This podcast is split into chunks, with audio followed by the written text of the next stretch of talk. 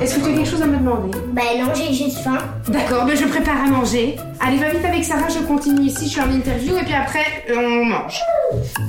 Alors, aujourd'hui, ce sera un risotto. L'avantage du risotto, c'est un peu comme de la vodka, ça se mélange bien avec, avec tout. Si t'aimes les poulets euh, sauce lapin, tu peux faire un risotto euh, sauce lapin avec euh, des morceaux de haché dedans. Maintenant, je vais bientôt mettre les haricots parce que c'est plus long.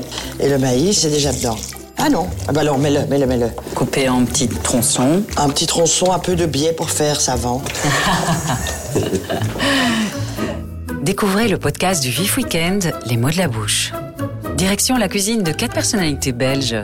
On s'invite chez elles, elles nous mitonnent leurs plats préférés et nous confient ce qu'elles ont sur le bout de la langue.